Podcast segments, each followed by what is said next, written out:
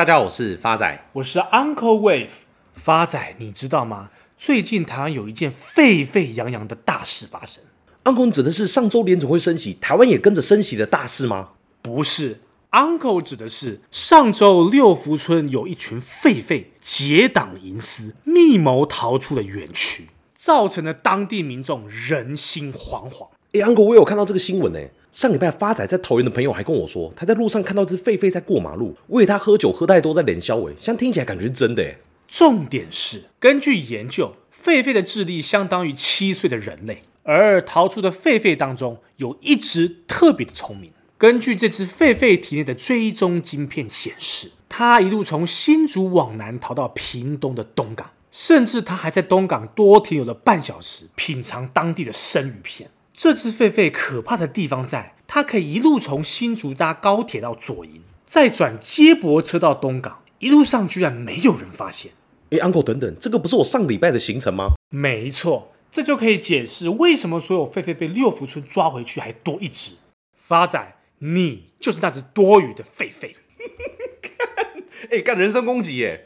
不过话说回来，上周闹得沸沸扬扬的大事，正是联总会的升息。在过去的一年里，联准会一直努力的就其升息的动作进行充分的沟通，目的就是为了避免出现意外，并减少市场的波动。从去年升息到现在，联准会从来都没有在利率决策会议前面对过突如其来的金融危机。原本一些联准会官员认为，由于这次银行接连倒闭的冲击，联准会这次有可能放弃升息，但结果却是依旧升息一码。经历过连九次的升息，目前的基准利率已经来到了四点七五个 percent 到五个 percent，已经达到了二零零七年九月以来的最高点。但这次的声明有特别暗示，升息的循环已经接近尾声了。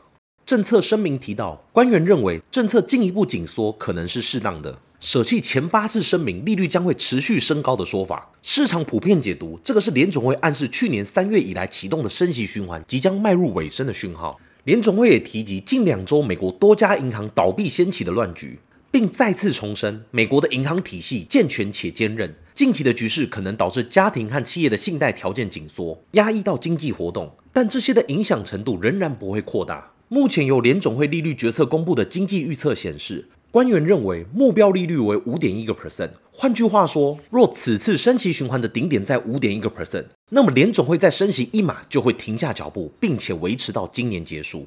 但分析师指出，联总会的升息政策充满不确定性，有经济因素的推力，也有银行问题的阻力。只不过很明显的是，现在市场充满着矛盾。理论上，经济强劲是好事，但是这是现在联总会与投资者最不乐见的情况，因为经济转强就代表着通膨无法降温。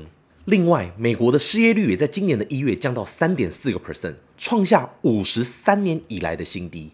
联准会与投资人完全开心不起来，还希望失业率提升，这到底怎么回事？就像你以为 Uncle 讲的沸沸扬扬的狒狒是形容词，想不到是名词，讲那些逃出来的东非狒狒。现在也是一样，以前大家都觉得失业率越低越好，现在联准会反而希望失业率可以高一点，以降低通膨的热度。像在新冠疫情刚爆发的初期，美国的失业率一度飙破十四个 percent，但随着疫情解封，失业率随即反转向下。今年一月，失业率降到三点四个 percent，创下一九六九年以来的新低。以目前的美国就业市场来看，有将近一千万个公开职缺，相当于每一个求职者就有一点七个工作机会可以做选择。以经济理论来看，升息会抽走市场的资金，同时增加企业的借贷成本，进而抑制投资与资本支出，最终造成经济衰退与失业率增加。但为何联总会去年连续升息十七码，经济至今仍然都没有明显的衰退？哈佛商业评论指出，经济成长受到消费者支出的影响，而消费者支出受到两个力量的拉扯，分别是商品消费与服务消费。大家把它当成电商与实体店面的例子。前者因为解封而减少，但后者却因为解封而增加。纵观下来，目前为止，消费者的支出还在成长。其最大的原因就在于疫情封城的期间，由于消费者支出降低，加上政府的纾困金，每户家庭累积了不少资金，为解封后的市场挹注了消费动能，同时也抵消掉部分通膨所带来的负面影响。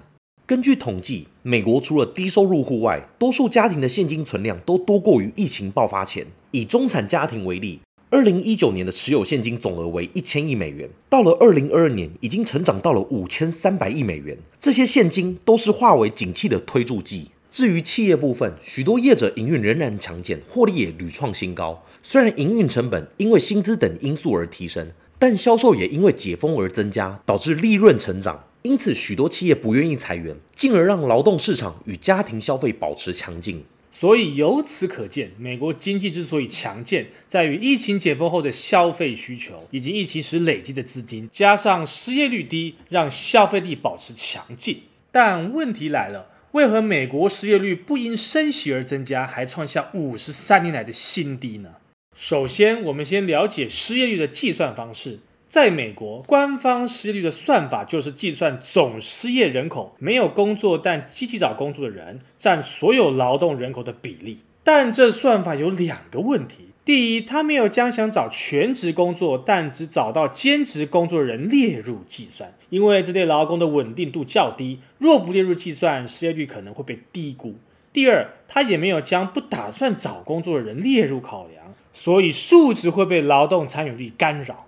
例如，一个地区有一百个人，其中仅一人有工作，但另外九十九人不打算找工作，这样失业率就会变成零，明显失真。而劳动参与率的计算方式就是就业人数加失业人数除以介于十五到六十四岁的总人口数，这正是造成美国失业率低的原因。富比士指出，新冠疫情爆发前夕，美国劳动参与率是六十三点三个 percent，而疫情爆发后两个月，劳动参与率降到六十点一个 percent，相当于全美国新增多达八百万不愿工作的人口。尽管现在有些回升，但还是低于六十二点五个 percent。因此，专家推断，美国低失业率的最大原因正源自于低劳动参与。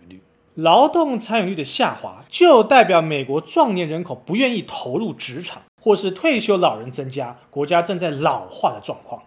其实，早在过去十年，美国劳动参与率就有下滑的趋势，只不过在新冠疫情期间更加严重。因此，联准会的担忧是对的，失业率太低其实是坏事，会导致通膨跟经济成长受阻。美国失业率低，是因为劳动参与率低，而不是投入工作的人增加。这种低失业率并不是好事。经济学者也指出，健康的经济体系应该要有三个 percent 到五个 percent 的失业率，失业率过低绝对不是健康的状况。在失业率适中的情况底下，市场会有一定程度的空缺劳动人口供企业选择。若失业率低，代表企业更难找到适合的人选，公司成长受限，进而导致经济成长受阻。与此同时，求职者的薪资议价能力也会增加，导致提升企业的营运成本。